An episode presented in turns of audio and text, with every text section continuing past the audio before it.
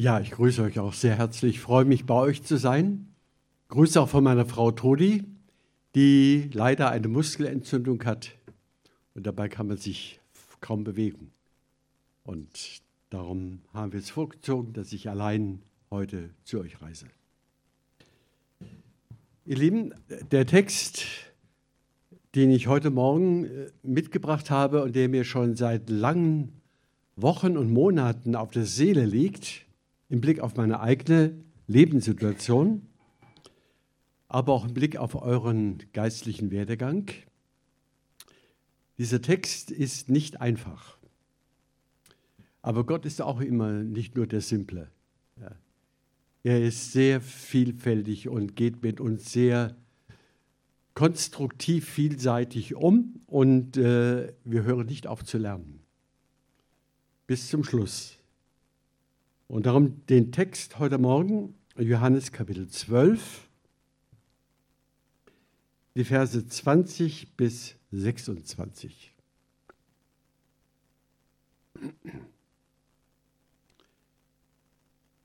Ich lese schon ab Vers 19. Die Pharisäer aber sprachen untereinander, ihr seht, dass ihr nichts ausrichtet. Siehe, alle Welt läuft ihm nach, nämlich Jesus. Es waren aber einige Griechen unter denen, die heraufgekommen waren, um anzubeten auf dem Fest. Die traten zu Philippus, der von Bethsaida aus Galiläa war, und baten ihn und sprachen, Herr, wir wollen Jesus gerne sehen.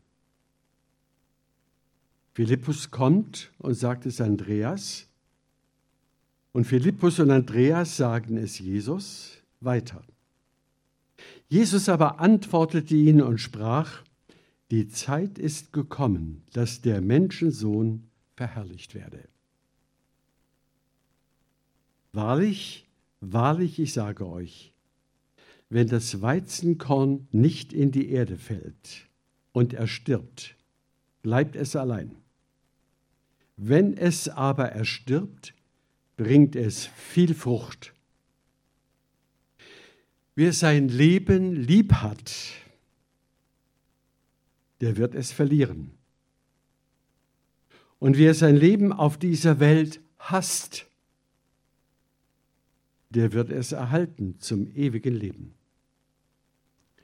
Wer mir dienen will, der folge mir nach. Und wo ich bin, das soll mein Diener auch sein. Und wer mir dienen wird, den wird mein Vater ehren. Ich weiß nicht, welche Eindrücke gerade bei euch ablaufen. Zumindest vorweg schon mal dieses. Einen Bibeltext kann man aus vielen Richtungen anschauen und auslegen.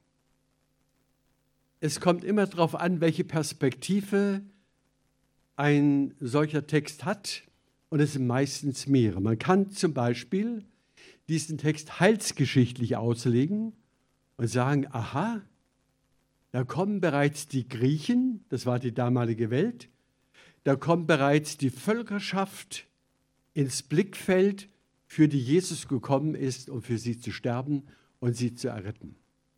Das wäre ein durchaus gültiger Gesichtspunkt, das hier ein wenig darzustellen, aber das tue ich heute Morgen nicht. Ein anderer Gesichtspunkt wäre, man könnte den Text missionarisch auslegen. Da kommen die Griechen und sie gehen zu den Jüngern und die Jüngern führen sie zu Jesus. Was für ein wunderbares Bild. Die Jünger führen die Heiden zu Jesus. Also eine missionarische Komponente, auch auf die gehe ich heute Morgen nicht ein. Der Bibeltext hat auch dieser sehr viele Varianten und sehr viele Schwerpunkte. Und mir liegt heute die Frage auf dem Herzen, wie folgen wir Jesus nach? Wie? Nicht das, ich hoffe, wir alle sind mit dem Herrn unterwegs. Aber wie folgen wir Jesus nach? Und da gibt es hier drei große Gesichtspunkte in dem Text, die würde ich gern ein Stück weit entfalten. Also einmal, da tauchen Hellenisten auf, so heißt es im griechischen Text. Also Griechen, äh, die in ihrer Götterwelt leben, in der griechischen Götterwelt, die ja unzählig ist und die viele Sagen und Mythen enthält, eine unglaublich religiöse Gesellschaft, wenn man so will. Und diese Griechen haben in Judentum, im Judentum eine Antwort auf ihre Grundsehnsucht gefunden. Den einen Gott. Den einen Gott. Yahweh Elohim.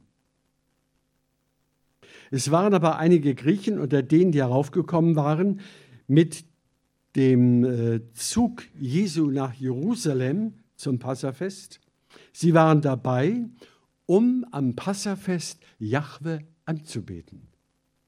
Das ist eigentlich ja fantastisch. Das sind schon Griechen, also Heiden, heidnische Leute beim Einzug in Jerusalem mit dabei und wollen Jahwe Gott im Tempel am Passafest anbeten. Sehr wahrscheinlich, und der ganze Text legt das nahe, ist hier zu erkennen, dass sie eine neue Erkenntnis gewonnen haben, einen neuen religiösen Aspekt. Ihre Religion hat sich sozusagen verdichtet in dem einen Gott und sie haben die Liturgie der Juden übernommen und leben darin und kommen jedes Jahr nach Jerusalem und beten Jahwe an. Vergleichbar etwa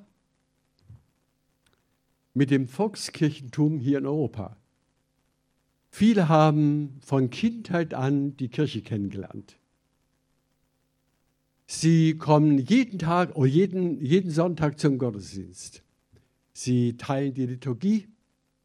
Sie beten das Vaterunser. Sie glauben sogar an den einen Gott. Aber das war's dann. Gehen wieder nach Hause und der Alltag läuft wie eh und je. Das kann auch im Freikirchentum passieren, dass man sich so gewöhnt an die schönen Gewohnheiten, die man so im Laufe der Zeit entwickelt hat, eine gute Leitung, Geburtstagsgrüße und äh, füreinander beten. Und äh, dann kommt eine hoffentlich gute Predigt und dann ein, ein wunderbarer Lobpreis. Und das kommt Sonntag für Sonntag, Sonntag für Sonntag, Jahr um Jahr, Jahr um Jahr. Und daran gewöhnt sich die christliche Schar und wenn man nach Hause kommt, läuft man nach anderen Gesetzen.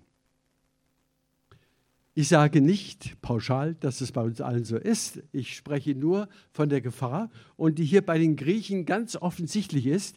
Ja, sie haben sozusagen eine rituelle Frömmigkeit im Judentum entdeckt, die der griechischen weit überlegen ist. Sie haben einen persönlichen Gott gefunden und das erfüllt sie durchaus über viele Jahre, aber verändert im Kern ihr Leben nicht. Darum, der erste große Komplex hier an dieser Stelle ist, oder die Frage, wie folgen wir Jesus nach? Folgen wir ihm nur formal, religiös? Läuft jeden Sonntag dasselbe ab? Haben wir das schon sozusagen in uns programmiert? Reagieren wir ganz äh, automatisch auf diese Dinge? Ich bin überzeugt davon, das erleben wir auch in unseren gläubigen Gemeinden. Man kann sogar eine Predigt hören und man schaltet dabei ab. Man wandert innerlich aus. Man ist in Gedanken ganz woanders.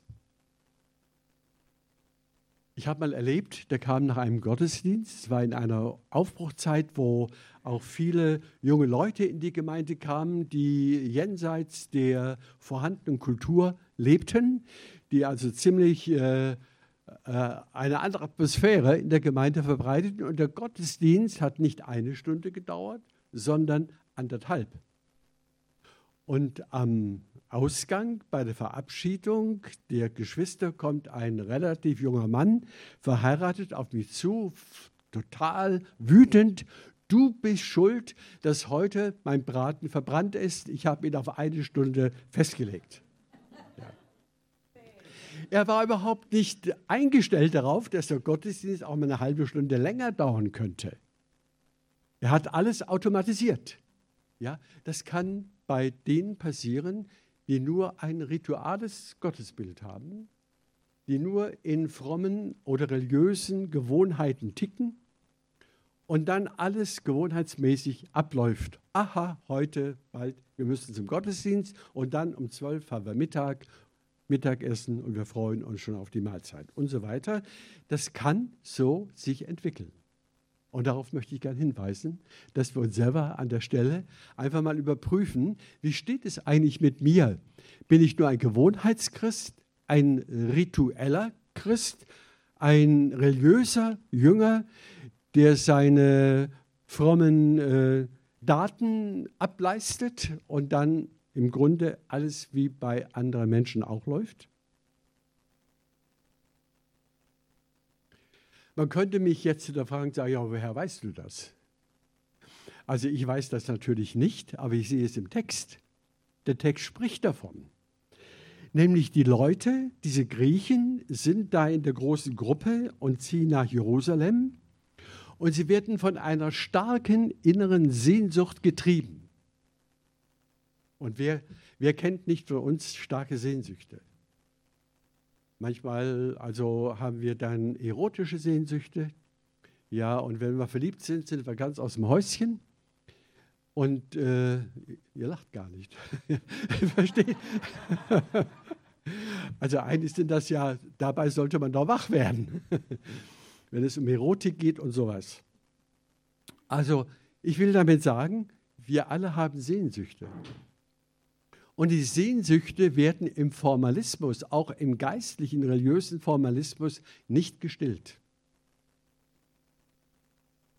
Religiöse Sehnsüchte sind aber auch ein Zeichen dafür, dass unser Herz nach unendlich mehr verlangt. Wir haben eine starke Sehnsucht nach Liebe, nach Annahme, nach Identität. Das sind die stärksten Sehnsüchte, die wir in uns tragen.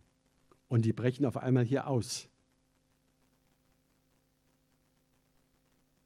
Da traten zu Philippus, der von Bethsaida und Galiläa war, äh, sie traten zu dem Philippus und baten ihn und sprachen, Herr, wir wollen Jesus so gerne sehen. Das muss man natürlich auch zunächst mal kritisch untersuchen. Ja, so tickt unsere Seele. Wir sind auf die Dauer nicht mit dem Gewohnten zufrieden auch nicht mit einer gewohnheitsmäßigen Gemeinde.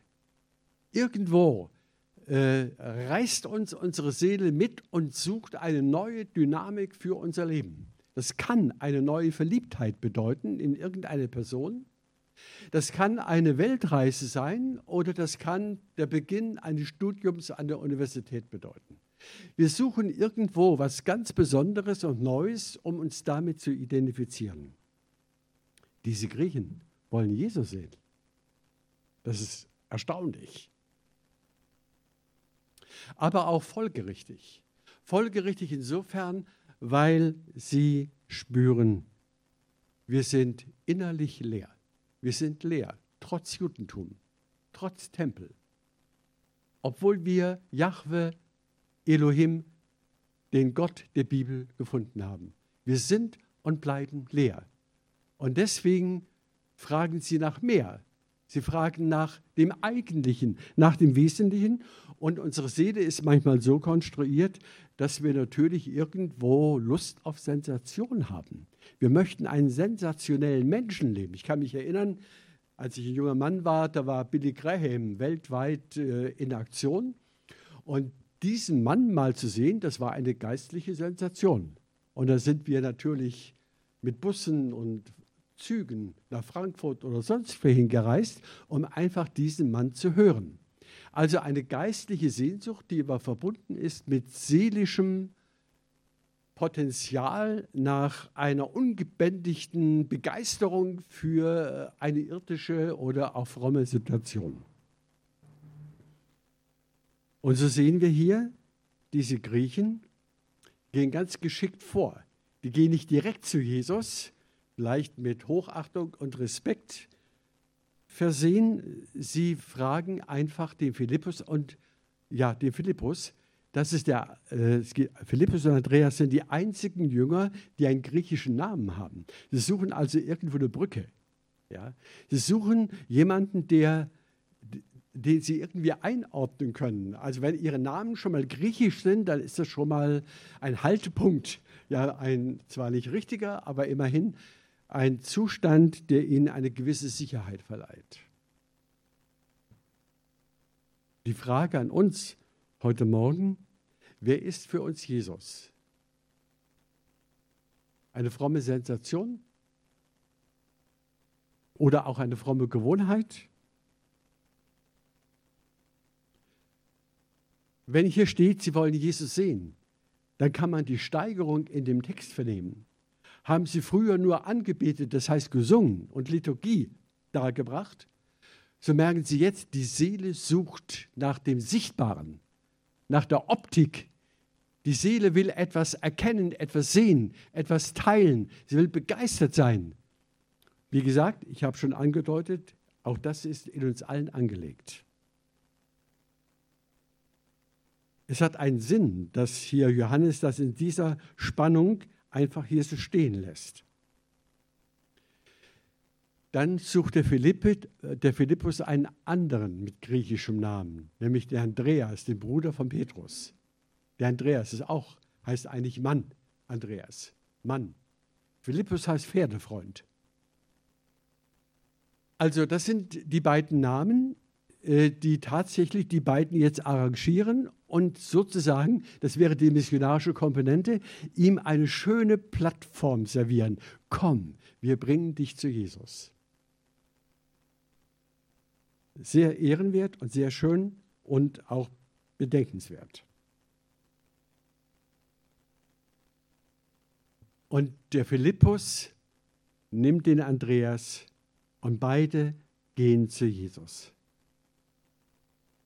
Philippus und Andreas sagen es Jesus weiter. Und jetzt kommt es darauf an, wie Jesus darauf eingeht. Jesus aber antwortet ihnen und sprach, die Zeit ist gekommen, dass der Menschensohn verherrlicht werde. Wenn man das im Griechischen liest, und das haben die Griechen ja total verstanden, da steckt das Wort Doxa drin. Und Doxa heißt Licht. Doxa heißt Herrlichkeit. Doxa ist das Größte, was man als Mensch erwarten kann, was uns zutiefst beeindruckt. Genau dieses Wort als Tätigkeitswort nimmt Jesus, der Menschensohn. Die Zeit ist gekommen, dass er verherrlicht wird. Das heißt auch groß wird, einmalig, dass die Welt staunen wird. Und die Griechen denken, jetzt sind wir am richtigen Ort, bei der richtigen Person. Jetzt sind wir angekommen. Jetzt haben wir das gefunden, was wir brauchen. Ich kann mich erinnern, in den 70er, in den 80er Jahren vor allem, da gab es Toronto. Ist euch das noch ein Begriff? Die Stadt Toronto, da gab es eine Gemeinde mit vielen Zeichen und Wundern und mit äh, so absonderlichen Phänomenen. Da konnte es auch passieren, dass Leute gegackert haben wie ein Huhn, geschrien wie ein Hahn, gebellt wie ein Hund.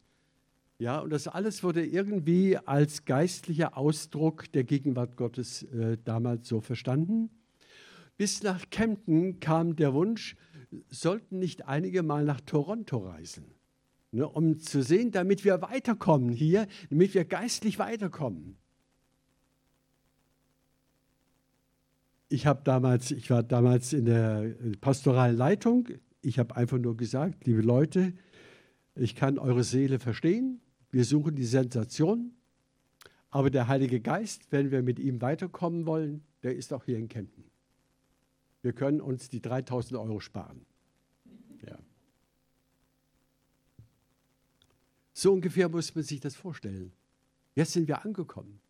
Jetzt passieren die eigentlichen Dinge die Wunder und Zeichen, das Phänomenale, das, was unsere Seele begehrt, was wir so dringend brauchen, damit endlich Schwung in die Bude kommt. Übrigens nach Toronto sind viele Gemeinden, charismatische Gemeinden in Deutschland zerfallen. sollten wir wissen.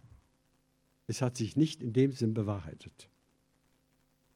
Das ist immer die Gefahr.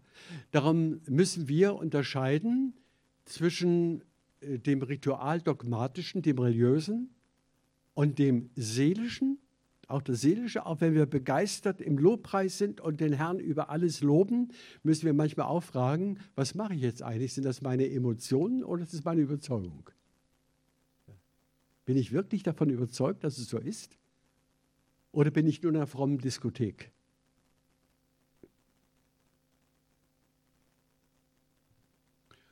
Und jetzt, ihr Lieben, jetzt kommt der Keulenschlag im Text. Jesus interpretiert jetzt seine Verherrlichung. Das ist unglaublich. Ich bin sicher, das kann auch heute kein Psychologe akzeptieren, was hier steht, was Jesus sagt. Wahrlich, wahrlich, ich sage euch, sagt Jesus. Er warnt sie mit einem doppelten, was ich jetzt sage, schlägt ihm fast den Boden aus. Das ist einmalig und müsst ihr unbedingt hören, wenn ihr verstehen wollt, was Glaube, was Nachfolge Jesu überhaupt ist. Wenn das Weizenkorn nicht in die Erde fällt und er stirbt, bleibt es allein. Jesus spricht vom Sterben. Zunächst mal von sich selber. Von sich selber spricht er. Das, was euch so begeistert, geht jetzt in den Tod. Die Verherrlichung schließt die Aufgabe aller Privilegien in Himmel und auf Erden ein. Er gibt die Privilegien im Himmel auf und er gibt auch die Privilegien auf der Erde auf. Er ist geschmäht und geschändet bis ans Kreuz. Er gibt alle seine menschlichen, seelischen, frommen Wünsche. Mein Gott, mein Gott, warum hast du mich verlassen? Das ist der Endzustand Jesu auf Erden. Das könnte uns erschrecken. Aber der Text geht weiter. Wenn es aber stirbt, bringt es viel Frucht. Was ist die Frucht? Die Frucht ist die Erlösung der Welt. Die Erlösung der Schöpfung. Das ist die Frucht seiner, seines Todes, seines Sterbens, die Gott mit einer einzigartigen Auferstehung dokumentiert und bestätigt. Schauen wir uns das Wort nochmal genauer an. Man denkt ja, sterben, das Wort sterben hören wir natürlich überhaupt nicht gern. Wer will schon sterben? Aber schauen wir mal genau an, was Jesus sagte. Wenn das Weizenkorn nicht in die Erde fällt und er stirbt, bringt es keinen neuen Halm hervor und keine Ehre mit einer vollbesetzten Frucht. Er knüpft eigentlich bei etwas völlig Normalem an, bei etwas Natürlichem, was alle Welt jeden Tag auch hier auf euren Feldern ihr sehen könnt. Was, hat, was haben wir von Weizenkörnern, die man in ein Museum legt und es bestaunt? Da passiert überhaupt nichts. Wenn wir, das sagt auch Jesus, wenn ein Weizenkorn allein bleibt, wenn es nicht in die Erde bringt, passiert gar nichts. Und so leben viele Christen. Sie wollen alles von Gott haben, ja, den Himmel und die Erde. Alle Freuden dieser Welt hinzugefügt. Alles wollen sie haben, das ist doch der wunderbare große Gott. Aber ja, nichts geben. Nichts geben. Wir haben vor kurzem mal in der Gemeinde oder vor einem Jahr oder, Herbst letzten Jahres in einer GV festgestellt, dass eine Gemeinde von fast 500 Leuten, dass die Hälfte keine Spende gibt. So hat sich das inzwischen entwickelt. Die Hälfte gibt nichts. Das ist wie wenn ihr ins Restaurant geht und esst und trinkt und haut ab. Ja? Und bezahlt nichts. Wenn wir das mal vergleichen, dann sehen wir, wie verhängnisvoll das eigentlich geistlich ist. So ist aber der Mensch, so ist auch der fromme Mensch. Er sucht immer nur sich selber, dass er selbst gut davonkommt. Und jetzt steht hier, Jesus überträgt es auch auf seine Jünger, das werde ich noch etwas erläutern. Er will uns nur klar machen, es kommt darauf an, dass du deiner Bestimmung gemäß lebst. Wenn du nur an dich denkst, lebst du nicht deiner Grundbestimmung gemäß.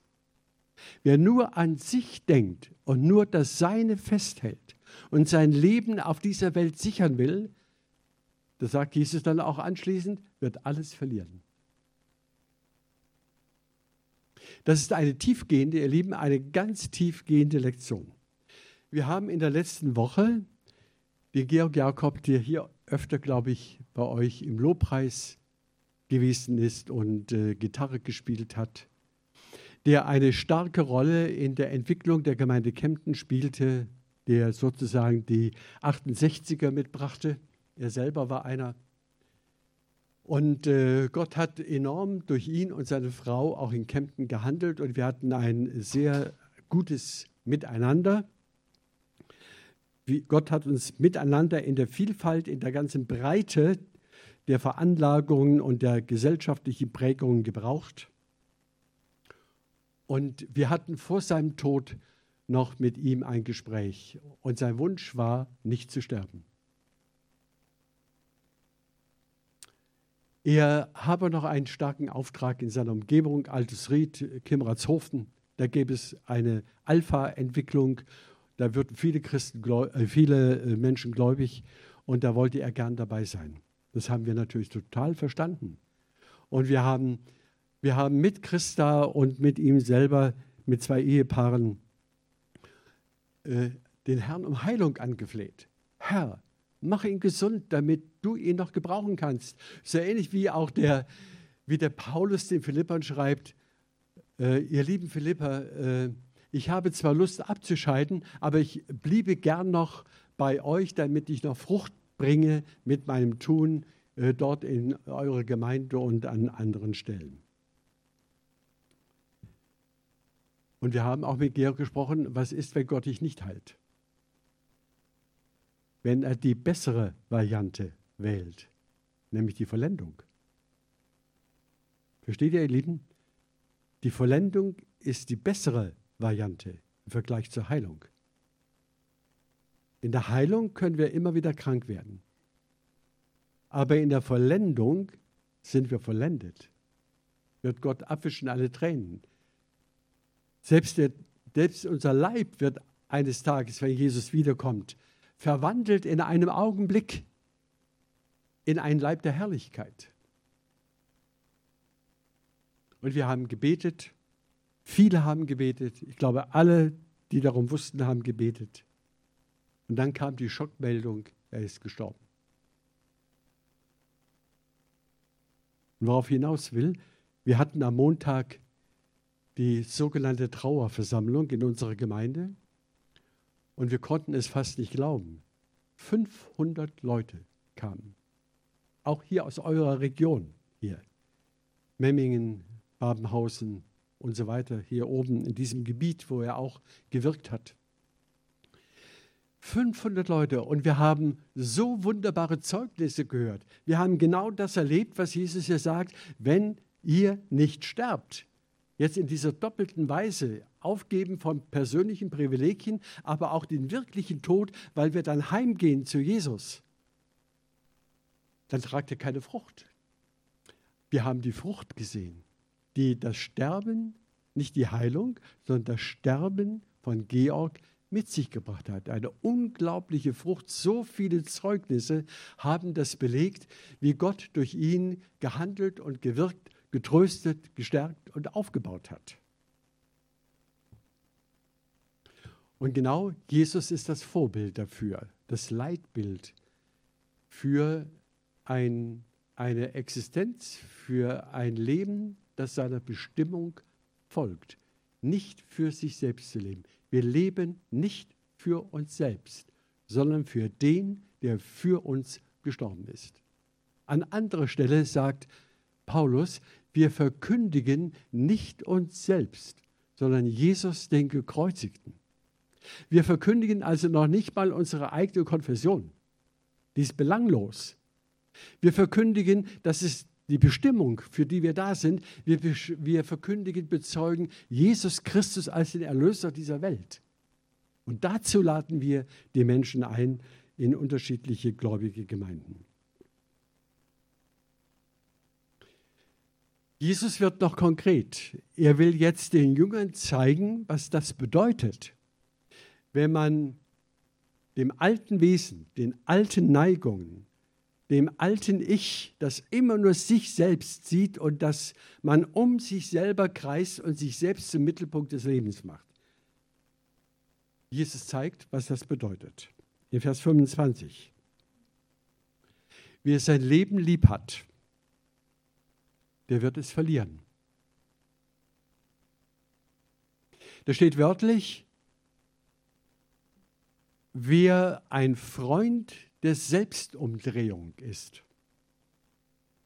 Wer ein Freund seiner Selbstumdrehung ist, wer also immer nur um sich selbst dreht und darin die Erfüllung seines Lebens sucht, wird alles verlieren. Ihr Lieben, das ist der Kern der Nachfolge Jesu. Um Jesu willen sind wir bereit, wenn die Lage, die Führung Gottes in unserem Leben es erfordert, alles preiszugeben. Das hat für mich als junger Mann, da war ich 18, bedeutet, als er mich rief, hat das für mich bedeutet, damals meinen Beruf, den ersten Beruf als Kaufmann, den ich hatte, Verlagskaufmann, aufzugeben. Das war für mich eine Selbstverständlichkeit. Und ich kenne viele andere Missionare. Es war eine Selbstverständlichkeit, dass sie ihr Erbe, ihr Haus, ihre Heimat verlassen haben. Sie starben sozusagen ihrem Selbstanspruch, ich will glücklich werden auf dieser Erde. Sie starben um Jesu Willen, um die frohe Botschaft in die Welt zu bringen unter schwierigen Bedingungen. Und diese Leute gibt es heute weltweit überall. Das ist wunderbar, dass es solche Menschen gibt. Ihr Lieben, äh, ich weiß, man kann das Wort auch missverstehen. Es ist nicht gemeint, dass wir uns selbst ablehnen dürfen. Das ist nicht gemeint. Es ist nicht gemeint, dass wir ein schlechtes Verhältnis zu uns selber haben und dass wir uns in einer falschen Weise verleugnen, dass wir so graue Mäuse werden, graue, fromme Mäuse. Das ist hier nicht gemeint. Es geht auch hier um die Selbstbestimmung. Was ist die eigentliche Bestimmung? Wir sagen heute Selbstbestimmung. Nein, Christusbestimmung. Für Nachfolger Jesu jedenfalls. Christusbestimmung, das ist unsere eigentliche Erfüllung. Dass Jesus in meiner täglichen Arbeit als äh, Mutter, als Vater, als Eltern, als Autofahrer oder was immer ich tue, dass Christus einfach in meinem Herzen lebendig ist und mich steuert in meinen Reaktionen, in dem, wer ich bin und was ich will und was ich tue. Dass er mich steuert. Bringen wir es doch mal auf den Punkt. Wer sein Leben lieb hat, der wird es verlieren. Da steht wörtlich, der wird äh, ein Chaos in seinem Leben erfahren. Und das erleben wir heute, ihr Lieben, weltweit. Die äh, Psychotherapeuten sind überladen. Äh, selbst die Kinder, heute 20 Prozent, sind therapiebedürftig. Jugendliche, Teenager wissen nicht mehr, wo es lang geht. Die wissen noch nicht mehr, ob sie Mann oder Frau sind. Man muss man sich mal vorstellen. Und das wird ihnen sogar gelehrt, schon in der Schule. Was für ein Wahnsinn kommt in die Köpfe, wenn wir nur an unseren eigenen Schrauben drehen. Und wenn wir denken, wir müssen das schaffen, wir müssen das Optimale aus unserem Leben herausholen, wir schaffen die Hölle auf Erden auf diese Weise.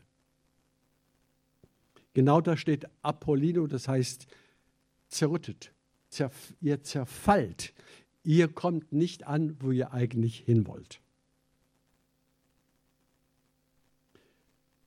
Und darum die zweite Aussage, die ist äh, noch grässlicher für Leute, die ein bisschen psychologisch gebildet sind. Und wer sein Leben auf dieser Welt hasst, meine Zeit, wer sein Leben auf dieser Welt hasst, und die positive Schlussfolgerung, der wird es erhalten zum ewigen Leben. Der wird es erhalten zum ewigen Leben. vielleicht um auch hier ein Missverständnis auszuräumen, Hassen ist hier äh, eine, eine hebräische Form, die man nicht äh, emotional und auch äh, nicht moralisch missverstehen darf.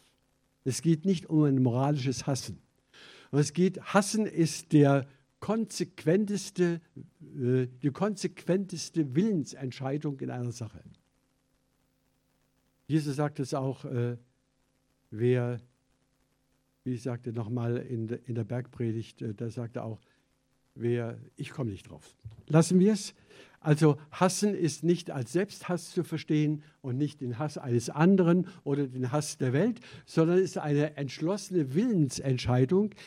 Diese Welt soll mich nicht äh, äh, lenken, soll mich nicht leiten, soll mich nicht erfüllen. Ich lebe nicht für die Welt, sondern ich lebe für Gott.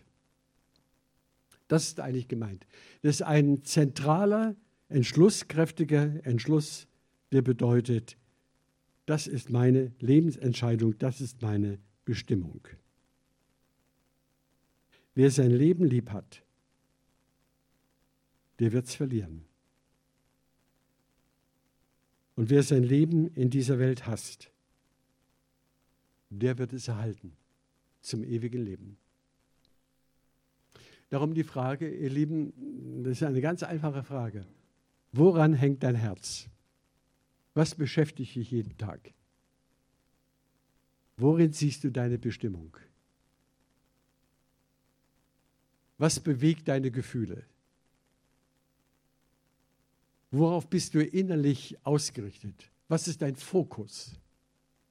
Da gibt es viele Dinge natürlich, die auch natürlich sind meinetwegen, dass ich arbeiten muss, dass ich Vater und Mutter bin, dass ich für die Familie sorgen muss. Das sind alles normale, natürliche Dinge, die sind damit nicht ausgeschaltet. Ganz im Gegenteil.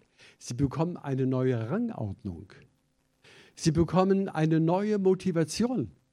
Ich bin jetzt nicht nur einer, der zur Arbeit geht, sondern der mit Jesus zur Arbeit geht, der für das Reich Gottes zur Arbeit geht, der nicht nur Geld verdienen will, sondern der auch mit seinem Leben Jesus am Arbeitsplatz präsentiert. Ich bin nicht nur verheiratet, um meine Lust zu haben in der Sexualität, sondern meine Frau ist der von mir, von Gott anvertraute Teil meines Lebens und meine Kinder, für die ich sorgen soll in der Liebe Gottes. Das heißt, das ganze Motivationsfeld ändert sich in meinem Leben mit all den normalen und natürlichen Dingen, wenn ich mich nicht in der Welt und ihren Verführungen verwirkliche, sondern sie sogar hasse, ablehne, wenn ich das ablehne und von ganzem Herzen mich öffne für das Reich Gottes und für das ewige Leben. Dadurch werden wir nicht weltfremd oder weltgehässig, sondern wir kommen zu unserer eigentlichen wahren Bestimmung, dass unser Leben die Liebe, die Hingabe, das Opfer Gottes ausdrückt dass wir Jesus selber repräsentieren in seiner Hingabe und in seiner Auferstehung. Das ist damit gemeint. Deswegen noch ein Schlusspunkt. Er hat das ja negativ formuliert. Wer sein Leben liebt, wird es verlieren. Und wer nicht die Welt hasst, wird das ewige Leben nicht finden. Und jetzt kommt er zu einer positiven Formulierung. Wer mir dienen will, Wer mir dienen will, folge mir nach. Damit beschreibt er sozusagen das Grundmotiv unserer Existenz. Das heißt Diakonie, so steht es hier im Text. Diakonia. Wir leben, um zu dienen. Ich sage es mal jetzt ein bisschen zugespitzt. Wir leben nicht, um glücklich zu werden, sondern wir leben, um zu dienen und werden dabei glücklich. Denn wer sich selbst dient, bleibt immer unglücklich.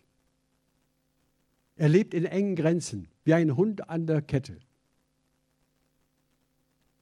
Und das sind wir. Die meisten Menschen sind wie ein Kettenhund. Sie haben die engste Kette, die es gibt, an sich selbst gebunden, an ihr eigenes Ich. Wenn das eigene Ich nicht befriedigt wird, dann sind sie zu allem fähig, zu jeder Aggression bis hin zum Fausthieb und was nicht alles. Und immer mehr Ehen gehen auch aus diesem Grund auseinander, weil jeder sich selber sucht und nicht daran denkt, dass der andere ihm anvertraut ist. Das sind die Dinge, die Zusammenhänge. Und ich würde mir so wünschen, ihr Lieben, dass wir das heute Morgen auch intellektuell verstehen. Dass es hier nicht darum geht, dass wir äh, komische Leute werden in dieser Welt, äh, irgendwo abgewandt wie Mönche und Nonnen, sondern äh, dass wir mitten in der Welt voller Tatendrang, Diakonia, leben und darin Gott dienen in all den natürlichen Dingen, die wir zu tun haben. Da geht es nicht um ein Entweder-Oder, sondern um eine neue Art, mein Leben zu verstehen und zu verwirklichen. Wer mir dienen will, folge mir nach. Darum geht es, dass Jesus in allen Facetten meines Lebens die herausragende Rolle spielt in der Gesinnung, in meinen Worten, in meinen Taten, in meinen Entscheidungen, wie ich mit Geld umgehe und so weiter und so fort. Und wo ich bin, sagt Jesus, wo ich bin, da soll mein Diener auch sein. Also wir können gar nicht als Christen irgendwo in der Welt in fragwürdigen Gemeinschaften leben. Das geht nicht. Es sei denn, wir missionieren. Das heißt, wir dienen. Es sei denn, wir dienen der Welt. Aber wenn wir uns selber dienen wollen in der Welt, werden wir immer der Verführung ausgeliefert. Also wer mir dienen will, der folge mir nach. Und wo ich bin, das soll mein Diener auch sein. Und jetzt der krönende Abschluss. Und wer mir dienen wird, den wird mein Vater ehren. Den wird mein Vater ehren. Ihr Lieben, es ist nicht wichtig, dass dich die Menschen ehren. Das sollen wir natürlich auch in der Gemeinde ohnehin einander ermutigen, stärken, aufbauen. Aber es kommt nicht darauf an, in erster Linie, dass ich von den Menschen geehrt werde, sondern dass ich von Gott geehrt werde. Geliebt, anerkannt und dass er mich gebrauchen kann. Und der beste Titel ist, ein Diakon zu sein. Ein Diakon für den lebendigen Gott. Das möchte ich sein, das möchtet ihr sein, das hoffe ich, das denke ich. Und nach diesem Text, den wir jetzt gelesen und ausgelegt haben, denke ich, wächst die Freude, ja, der will ich sein, die will ich sein. Gottes Segen euch. Amen.